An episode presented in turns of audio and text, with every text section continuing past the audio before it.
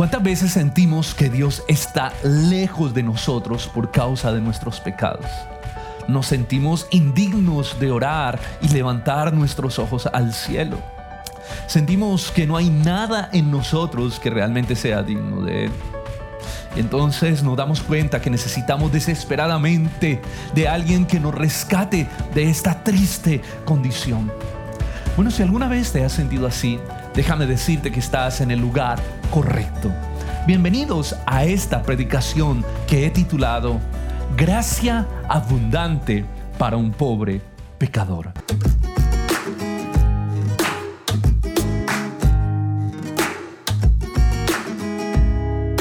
Hoy vamos a estudiar una historia muy cautivadora, una historia con una profunda riqueza espiritual que el mismo Jesús nos contó en la historia de el fariseo y el publicano que encontramos en Lucas capítulo 18, versículos del 9 al 14. Y permítame iniciar leyendo los dos primeros versículos, el 9 y el 10, a unos que confiaban en sí mismos como justos y que menospreciaban a otros, dijo también esta parábola, versículo 10. Dos hombres subieron al templo a orar, uno era fariseo y el otro era publicano. En esta maravillosa historia nos encontramos entonces con dos personajes que son los personajes principales de nuestra historia. En primer lugar tenemos un fariseo y en segundo un publicano. Permítame contarles un poco acerca del perfil de estos dos personajes. Don Fariseo. Don Fariseo era un religioso, estudioso de la ley, un profundo teólogo admirado por el pueblo las personas del momento anhelaban ser como los fariseos por la disciplina espiritual tan estricta, por su generosidad, ay, por la apariencia de piedad tan extraordinaria que ellos tenían. Tenemos en otro lugar a Don Publicano, nuestro segundo personaje. Era un recaudador de impuestos para el imperio romano. Era un hombre realmente muy odiado y despreciado por los judíos. Era considerado un traidor de su pueblo. Era un pecador que merecía el infierno. ¿Por qué? Porque la mayoría de ellos eran gente corrupta que cobraban más impuestos de los que se habían realmente acordado. Además, se rodeaban de cobradores perversos para asegurar su dinero. Tenemos aquí los dos personajes de nuestra historia.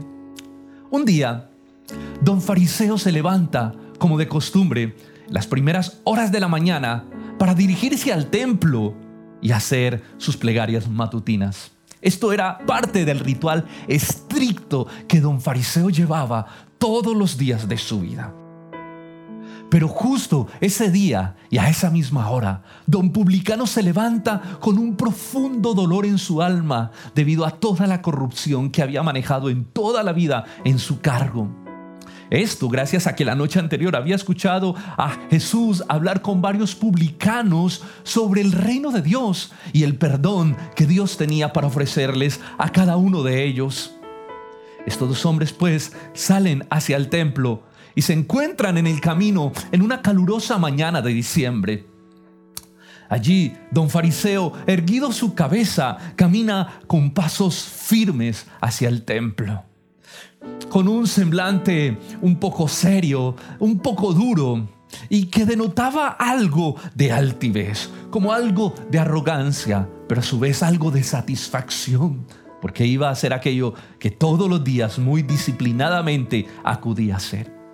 Ah, pero por el contrario, don publicano también se dirigía al templo pero este no podía levantar su cabeza. Iba mirando hacia el piso mientras lágrimas caían por sus mejillas y golpeaban el piso como si golpearan su propio corazón.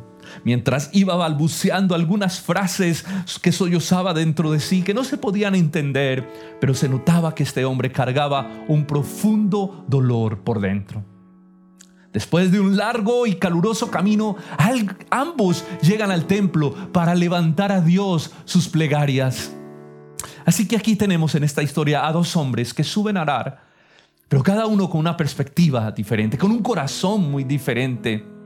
Esto es lo que vamos a revisar en esta mañana.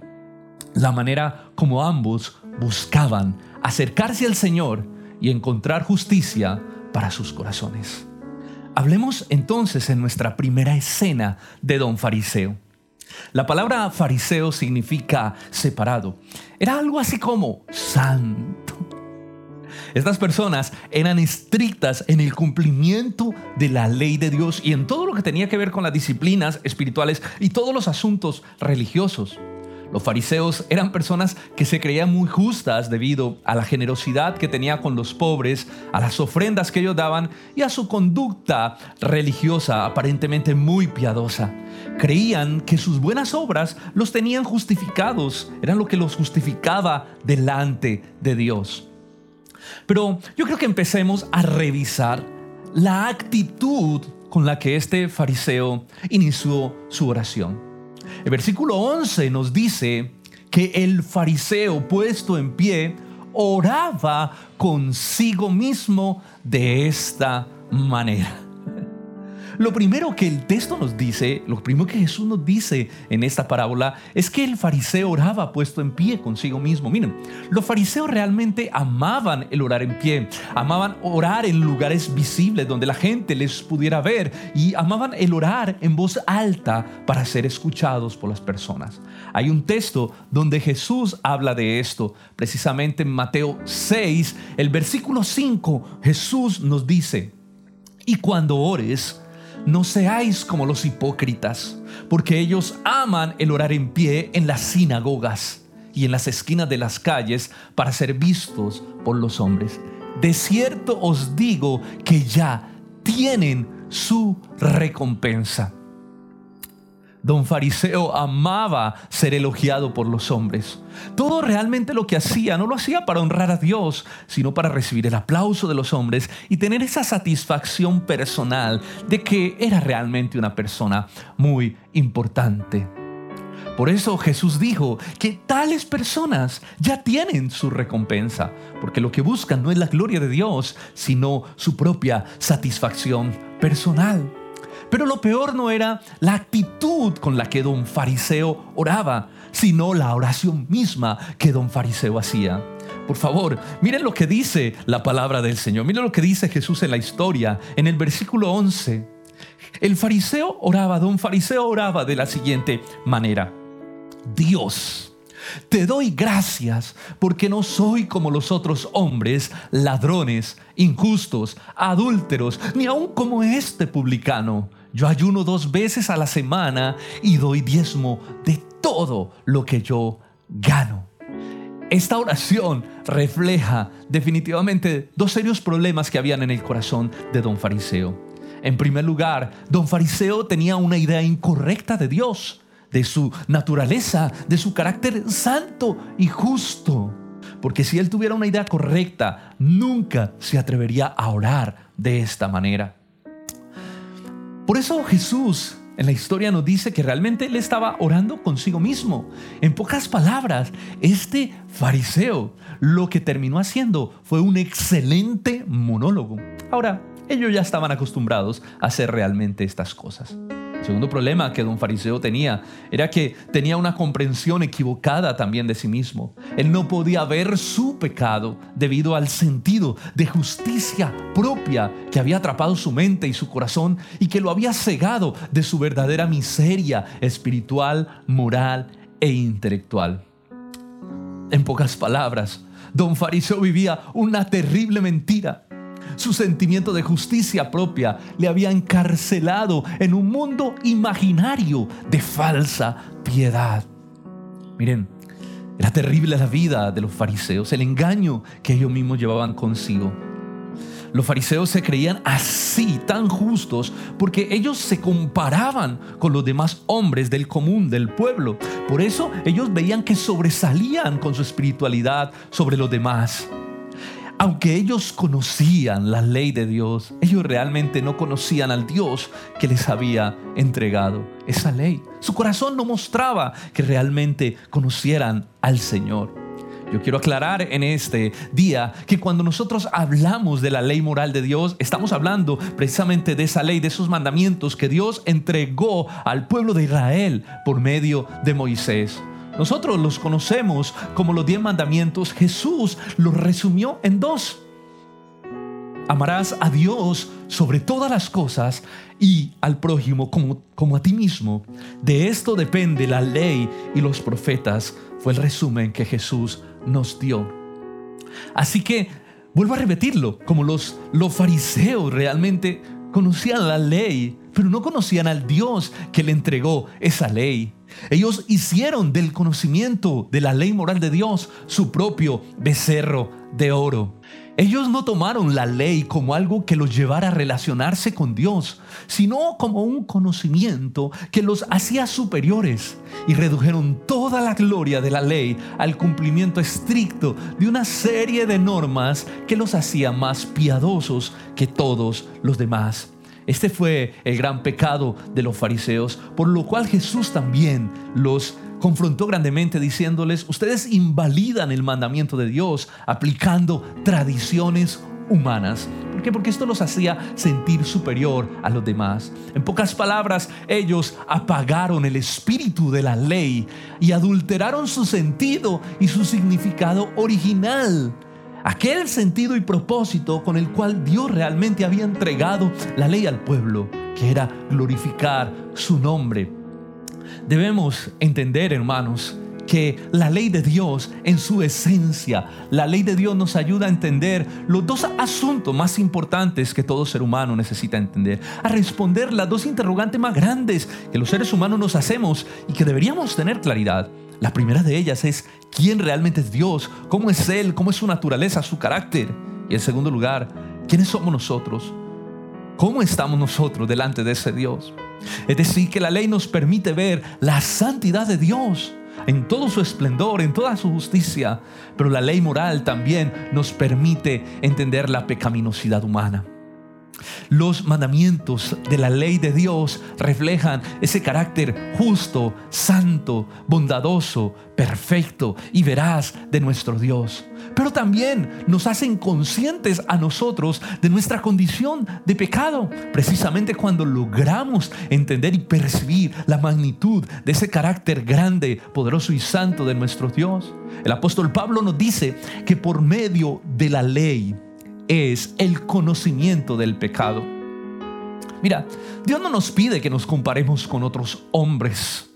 Porque, como alguien decía, siempre habrá gente más grande y más pequeña que tú. Él nos pide que nos miremos frente a su ley, que es un reflejo de su carácter, para ver realmente qué tan justos somos, qué tan bien estamos delante de Él. ¿Recuerdan ustedes el joven rico que hace ocho días predicamos de eso? Que cuando Jesús lo puso contra la ley moral de Dios, le permitió realmente entender su pecado y ver su propia depravación. La ley de Dios entonces es como un espejo que nos muestra cuán lejos estamos de nuestro Dios, cuán profundo es nuestro pecado. Dios exige santidad. Y eso lo muestra la ley, que Dios exige santidad. ¿Por qué? Porque fuimos hechos a imagen y semejanza de Dios. Por eso Jesús dijo, sed santos porque yo soy santo. Y cuando nosotros nos medimos frente a la ley de Dios, nos damos cuenta de nuestra verdadera condición, de nuestra verdadera miseria espiritual, moral, intelectual, de que no hay nada en nosotros realmente que pueda ser aceptado por Dios. El gran problema de los fariseos es que su visión sobre la ley y sobre la vida espiritual, como Jesús lo dijo, los estaba llevando a menospreciar a los demás. Violando de esta manera el segundo mandamiento en el que Jesús resumió la ley de Dios, amarás al prójimo como a ti mismo. Y la oración que hacía el fariseo realmente es una muestra de tal desprecio. Yo quiero que la volvamos a leer. Mire lo que decía. Dios, te doy gracias porque no soy como los otros hombres, ladrones, injustos, adúlteros, ni aun como este publicano. Yo ayuno dos veces a la semana y diezmo de todo lo que gano. Definitivamente las palabras de Jesús en esta historia reflejan a la perfección la arrogancia del corazón de don Fariseo. Don Fariseo creía que Dios estaba a deuda con él y que lo miraba con mejores ojos que a todas las demás personas, especialmente que a ese publicano, que bien pecador que sí era. Esa era la actitud de los fariseos. Por eso Jesús fue tan duro con ellos. Por eso Jesús les dijo palabras como hipócritas, sepulcros blanqueados, generación de víboras, hijos del mismo infierno. para que ellos pudieran realmente despertar de su sueño, de su mentira, para que despertaran de la ilusión en la que ellos estaban atrapados, del engaño en el cual Satanás los tenía atrapados. Hermanos, Dios aborrece profundamente este tipo de espiritualidad. Dios aborrece profundamente esa espiritualidad que es arrogante, que es vanidosa, que es egocéntrica. Esa espiritualidad no es genuina. Esa espiritualidad donde miramos a los demás por encima del hombro. Esa espiritualidad no es de Dios. Esa espiritualidad es satánica. Está basada en la justicia propia. Esa espiritualidad es legalista. Yo le quiero leer Lucas capítulo 16, versículos del 13 al 16. Jesús habla con los fariseos y les dice lo siguiente. Y oían también todas estas cosas los fariseos que eran ávaros y se burlaban de él. Entonces él les dijo, vosotros sois los que os justificáis a vosotros mismos delante de los hombres, mas Dios conoce vuestros corazones, porque lo que los hombres tienen por sublime delante de Dios es abominación. Tremendas palabras. Qué impresionante es que toda esta religiosidad, todo este pompo espiritual de su religiosidad estaba construido para su propia gloria. Y realmente Dios tenía esto como una gran abominación. Decir, que lo que ellos tenían como glorioso era algo que Dios aborrecía con todo su corazón. Estamos frente a uno de los engaños más grandes que Satanás ha creado jamás en la historia. Que una persona no pueda ver la profundidad de su pecado pero que además de esto se crea justa, se crea santa, se crea digna ante los ojos de Dios.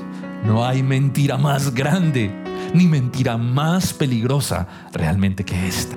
Ahora, nosotros decimos, qué terrible el corazón de los fariseos, qué terrible su actitud tan legalista, qué terrible su actitud tan egocéntrica, tan déspota. Gracias a Dios, yo no soy como uno de ellos. Déjame decirte que en ese momento ya estás pensando como un fariseo. Ya estás actuando como uno de ellos.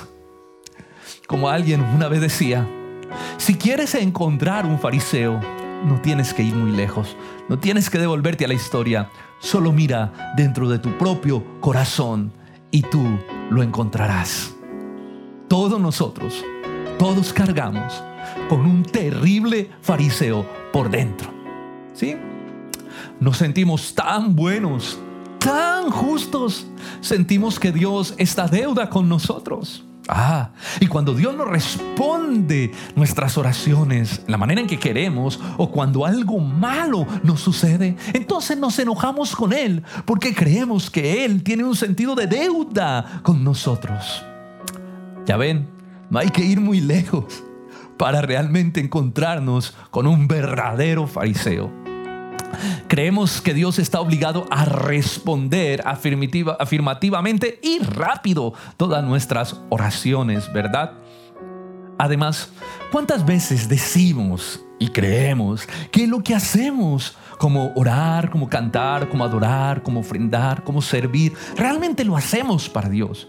Cuando en el fondo de nuestro corazón nosotros sabemos que lo estamos haciendo para sentirnos bien, para sentirnos tal vez aplaudidos por los hombres o para solucionar conflictos internos y sentirnos personas importantes. Entonces dejamos de lado la gloria de Dios para realmente servirnos a nosotros mismos. Ya ven, no hay que ir muy lejos para encontrar un verdadero fariseo. ¿O cuántas veces tratamos a los demás con desprecio? Los miramos por debajo del hombro, porque tal vez eh, somos, no sé, personas de oración, personas llenas de mayor conocimiento de la palabra de Dios, de una mayor comprensión teológica, y entonces nos creemos superiores a los demás. Y de esa forma hacemos como don fariseo, empezamos a menospreciar a, a los demás hermanos. Ya ven, no hay que ir muy lejos para encontrar un verdadero fariseo. Todos, todos, todos tenemos este terrible mal por dentro. ¿Y sabes por qué? Porque todos tenemos una tremenda lucha, una impresionante lucha en el fondo de nuestro corazón contra nuestro propio orgullo, contra nuestra propia arrogancia. Y déjame decirte que la única cura, la única vacuna que existe para este terrible virus es que podamos comprender y aprender a vivir realmente, a depender de la gracia infinita y soberana de nuestro buen Dios. si no entendemos que todo lo que somos y todo lo que tenemos es por la gracia de Dios, déjame decirte que seremos un fiel retrato moderno y con algunos filtros de un verdadero fariseo. En nuestra segunda escena centraremos ahora el lente en don publicano. Versículo 13. Pero el publicano estando lejos no quería ni aún alzar los ojos al cielo, sino que se golpeaba el pecho diciendo, Dios, sé propicio a mí, pecador. Qué contraste de oración. Analicemos ahora la oración de don publicano. En primer lugar, miremos su actitud. Nos dice que este publicano, estando lejos, a diferencia de los fariseos que amaban las primeras sillas para estar cerca del altar, este publicano estaba lo más lejos posible, como diciendo, Dios, yo no soy digno ni siquiera de estar en este lugar. Yo no soy digno ni siquiera de orar. Nos dice Jesús que no se atrevía ni siquiera a levantar sus ojos hacia el cielo. Este hombre se sentía indigno de mirar a Dios. Este hombre se sentía indigno de mirar a un Dios que es santo, que es justo. ¿Por qué? Porque su pecado no se lo permitía.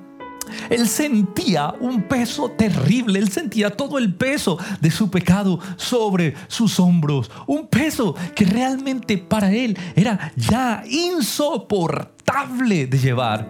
Por eso se acerca con esta actitud delante del trono de Dios.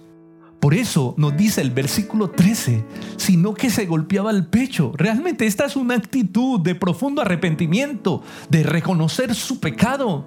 Y déjame decirte, es que cuando verdaderamente nosotros experimentamos la gracia de Dios sobre nuestra vida y el arrepentimiento viene y cae sobre nosotros, nosotros podemos ver con claridad nuestro pecado y sentimos como todo el peso del pecado nos hunde, tal vez en el mismo infierno, y necesitamos desesperadamente que Dios sobre en lo más profundo de nuestro corazón, porque sentimos que no hay nada en nosotros que nos pueda librar de esto, que nos pueda salvar, que necesitamos desesperadamente de una fuerza más grande, de alguien más grande que nosotros, que nos pueda rescatar de ese estado tan miserable en el cual el peso de nuestros pecados nos hace estar y cómo nos hace sentir. Esto era lo que estaba experimentando en el fondo de su corazón don publicano en ese momento que se estaba acercando a Dios. Por eso su oración, su oración fueron las siguientes palabras. Señor, ten misericordia de mí, porque soy pecador. No tuvo ninguna frase más. Todas estas acciones y estas palabras reflejaban una sola cosa. Aquí tenemos a un hombre que sabe que es pecador, a un hombre que sabe que Dios es santo, pero también a un hombre que quiere acercarse a Él y que sabe que no lo puede hacer si no es por la gracia y la misericordia de Dios que perdone su pecado y le permita estar delante de su misma presencia. Quiero que miremos que tanto don fariseo como don publicano, ambos tenían un terrible problema delante de Dios, que ambos eran hombres pecadores y que ambos estaban delante de un Dios que es tres veces santo y que ambos no podían estar en pie delante de ese Dios a menos que Dios actuara con su misericordia sobre sus vidas. Esto me recuerda un poco la historia de Isaías en el capítulo 6, cuando también pudo estar delante de la presencia de Dios y experimentar un profundo arrepentimiento en su vida un hombre como Isaías, que era un religioso, alguien que era así como un fariseo tenido por digno dentro del pueblo, pero necesitó experimentar esta escena en Isaías capítulo 6 de arrepentimiento. El tema aquí que aunque ambos cargaban con el mismo problema, es que don fariseo era un hipócrita que estaba engañado, cubierto por una santidad falsa, que creía que le podía sostener delante de la presencia de Dios y poder mirarlo directamente a la cara. Ah, pero don Publicano era un hombre cuyos ojos fueron abiertos por la gracia de Dios para ver su realidad, para ver su propia miseria espiritual, para poder depender absolutamente de la gracia y del perdón de Dios, para poder estar delante de su presencia. Me gusta profundamente lo que dice el Salmo capítulo 51, versículo 6, cuando dice el Señor, he aquí, tú amas la verdad en lo íntimo y en lo secreto me has hecho comprender sabiduría. Saben hermanos, ese es el tipo de espiritualidad que Dios ama. El Señor ama el corazón sincero. Dice la palabra de Dios que al corazón contrito y humillado no despreciará el Señor. Que este tipo de personas están cerca de su corazón, son amadas por el Señor. Esta espiritualidad es impresionantemente valiosa para Dios, pero no solo para Dios, sino también para nosotros, los seres humanos, los hombres que necesitamos modelos de espiritualidad, de personas realmente que muestren su vulnerabilidad, que sean frágiles, que reconozcan su pecado, que reconozcan sus luchas, que reconozcan sus crisis, pero también su gran necesidad de la gracia de Dios. Necesidad que nos impulsa a buscarlo ardiente, desesperadamente y constantemente en nuestra vida. Gracia de la que debemos depender todos los días para poder estar en la misma presencia de nuestro Señor. Don Publicano entendía perfectamente las dos cosas que don Fariseo debía comprender, pero no las entendía, ¿verdad? En primer lugar, que Dios es santo, santo, santo como lo entendió también Isaías. Y en segundo lugar, que los hombres somos malos, que nunca podremos estar de pie delante de su justicia en nuestras propias fuerzas, con nuestra propia justicia, que necesitamos algo más grande que nosotros mismos, que necesitamos realmente que Dios nos salve de nuestra propia miseria. Así también como lo entendió Isaías en aquella escena que experimentó en el capítulo 6. Qué contradictorio Don Publicano comprendía perfectamente las cosas que don Fariseo debía saber y no sabía. ¿Saben por qué? Porque ese es el resultado de la gracia de Dios cuando viene y toma una vida, que nos hace conscientes de todas las realidades espirituales. Este es el maravilloso resultado del amor de Dios cuando es derramado sobre una vida que lo busca intensamente y con un corazón realmente honesto y sincero. La palabra del Señor dice, me buscaréis y me hallaréis, porque me buscaréis de todo vuestro corazón. Ahora, Sé que es difícil aceptar esta predicación y escuchar este mensaje en medio de nuestra generación.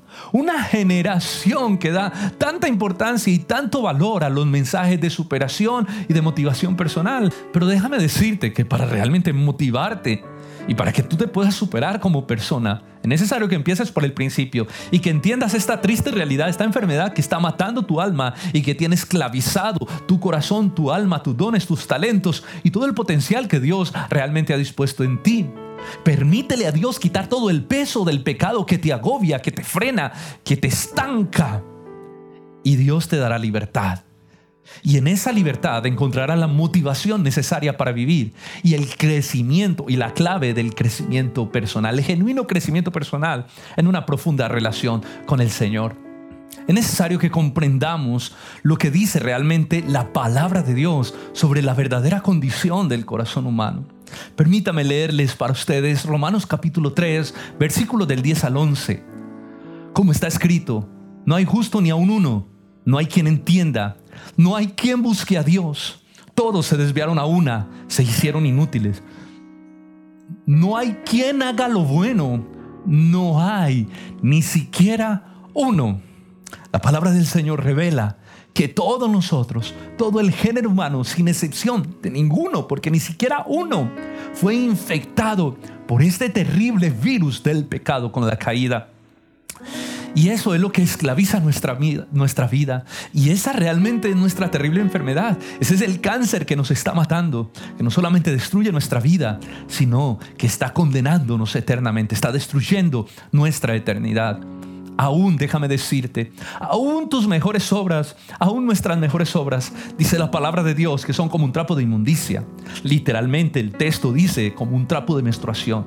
O sea, delante de Dios es abominación esto.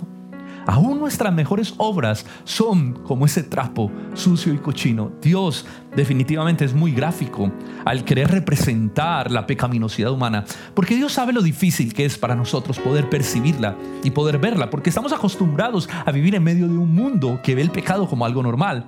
Pero Dios ofrece una imagen muy gráfica y muy clara en estos textos. El versículo 13 al 17, el Señor dice así, Sepulcro abierto es su garganta, con su lengua engañan, veneno de áspides, de serpientes hay debajo de sus labios. Su boca está llena de maldición y de amargura. Sus pies se apresuran para derramar sangre. Quebranto y desventura hay en sus caminos, y no conocieron camino de paz. No hay temor de Dios delante de sus ojos. Esa es la manera como Dios pinta el cuadro como Dios eh, nos describe cuál es la condición realmente del corazón humano. Es por eso que nadie en su justicia propia, que nadie en su propia eh, santidad, en su propia justicia, podrá estar delante de un Dios que es justificado, porque no hay nadie santo en sus propias fuerzas. Necesitamos desesperadamente, todos nosotros necesitamos desesperadamente alguien que nos salve de esta terrible condición. Y no puede ser ninguno de nosotros porque todos estamos infectados por ese virus. Necesitamos a alguien que nos rescate de la santidad, de la misma justicia y de la misma ira que emana de un Dios que es santo, santo, santo. Bueno, permítame ir cerrando este mensaje con la mejor noticia que alguien te haya podido contar en toda tu vida. Este es el mensaje más maravilloso que existe y que te han dado. Que Dios, al ver nuestra gran y terrible necesidad, al ver nuestra miserable condición por causa del pecado, pero también al ver nuestra incapacidad, Él mismo decidió resolver el problema. Él mismo decidió enviar a su propio Hijo para ser clavado en una cruz, para derramar su sangre, para morir en lugar de nosotros, para recibir el castigo que, que nuestro propio pecado realmente merecía. Es por eso que solo en Cristo hay salvación. Solo es por su gracia, solo es por medio de la fe todo camino fuera de Cristo es inútil para salvarnos. No existe nada en el cual podamos poner nuestra confianza para poder entrar en la eternidad y ser aceptados delante de los ojos de Dios. Hechos 14, 12 nos dice muy bien, y en ningún otro hay salvación, porque no hay otro nombre bajo el cielo dado a los hombres en el que podamos ser salvos. Me encanta como lo dice Octavio Wislow. ¿Quién mató a Cristo? No fueron los romanos por temor, ni Judas por ambición, ni los fariseos por satisfacción. Fue Dios, Dios, por amor, por ese gran amor que nos tiene, porque Él quiere salvarnos de nuestra miseria. Ese es el mejor mensaje que alguien te pueda dar. Permítame entonces culminar la historia. Miremos cómo termina la historia, por favor. Volvamos a la vida de don fariseo y a la vida de don publicano para que miremos cómo se desenlaza esta historia. Versículo 14. Os digo, dice Jesús, que este, hablando del publicano y la manera como oraba, descendió a su casa justificado antes que el otro. El, el publicano descendió justificado por Dios, mientras que el fariseo permaneció en su condenación, es lo que nos dice el versículo 14. Ahora, permítame recrear un poco esta historia, permítame un poco de locura. Yo le recreo esta historia de la siguiente manera. Diez meses más tarde, una plaga mortal llegó a Jerusalén. Este virus, tristemente, tristemente, infectó a mucha gente en el pueblo. Dentro de, dentro de ellos estaba don fariseo y don publicano. También fueron infectados y entraron en un estado muy crítico.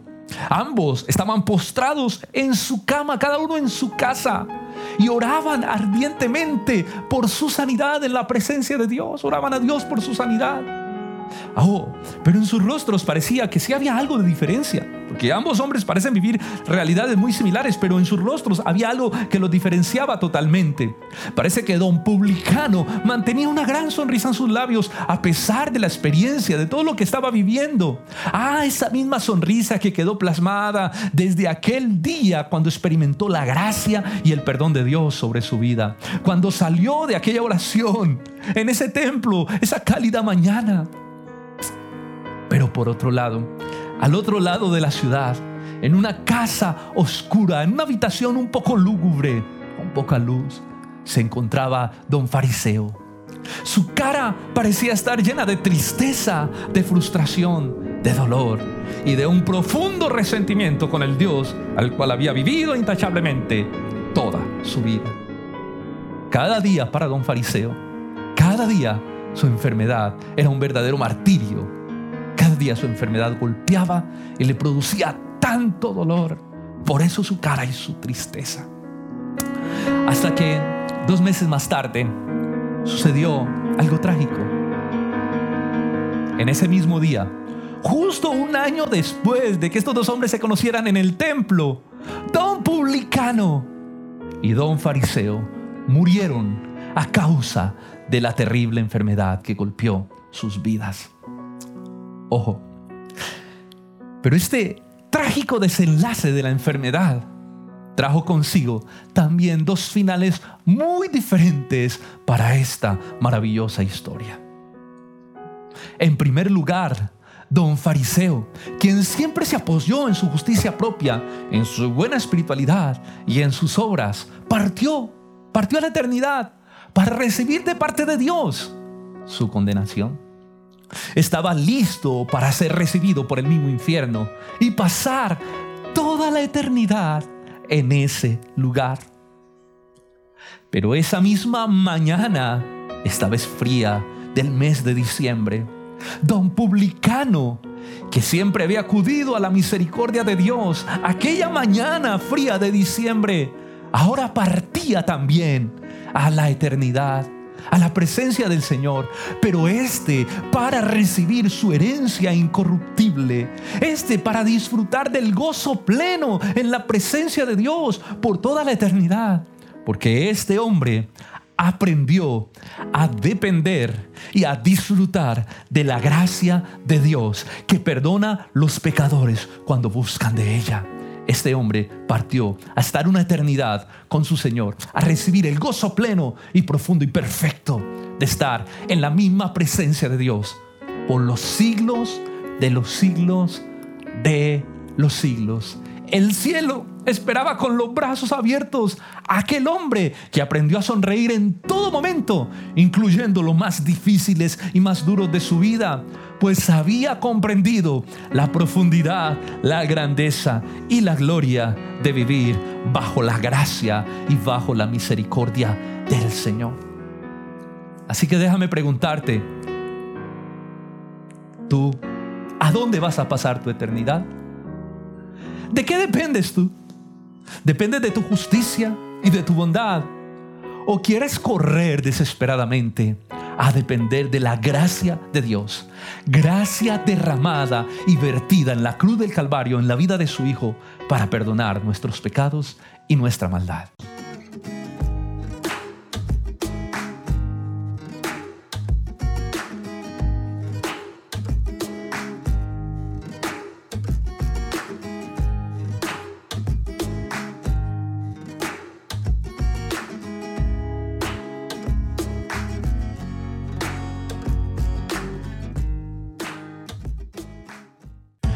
Muchas gracias por escuchar esta predicación, por llegar hasta aquí. Espero que haya sido realmente de mucha bendición para tu vida. Si tú crees que este mensaje puede ser de bendición para otras personas, yo te invito a que lo puedas compartir, a que lo puedas compartir con ellas que necesitan también escuchar un mensaje de la gracia de Dios. Te animo a que te suscribas al canal, a que le des me gusta, a que comentes el video y lo compartas con otros. Gracias por escucharnos. Continúa orando por nuestras vidas. Realmente lo necesitamos. Un abrazo, que Dios te bendiga. Nos vemos en un próximo mensaje. Chao, chao.